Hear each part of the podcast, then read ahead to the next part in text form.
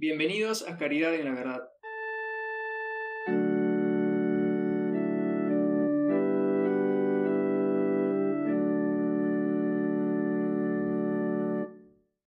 Audiencia General del Papa Francisco, miércoles 20 de octubre de 2021.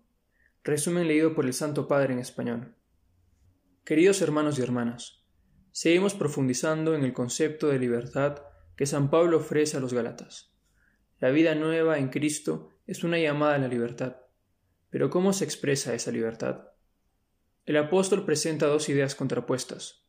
Por un lado, una falsa concepción de la libertad, que considera que todo es lícito, que vive según el instinto, las pulsiones, los deseos egoístas, siguiendo los criterios del me gusta o no me gusta.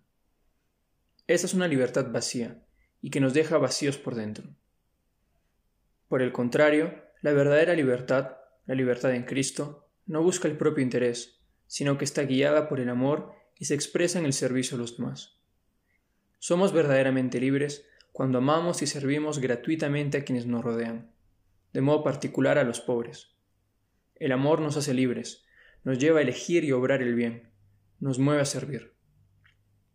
Por otra parte, no olvidemos que la caridad también tiene una dimensión social, es decir, que no deja a nadie al margen, no es selectiva, sino que busca el bien de todos.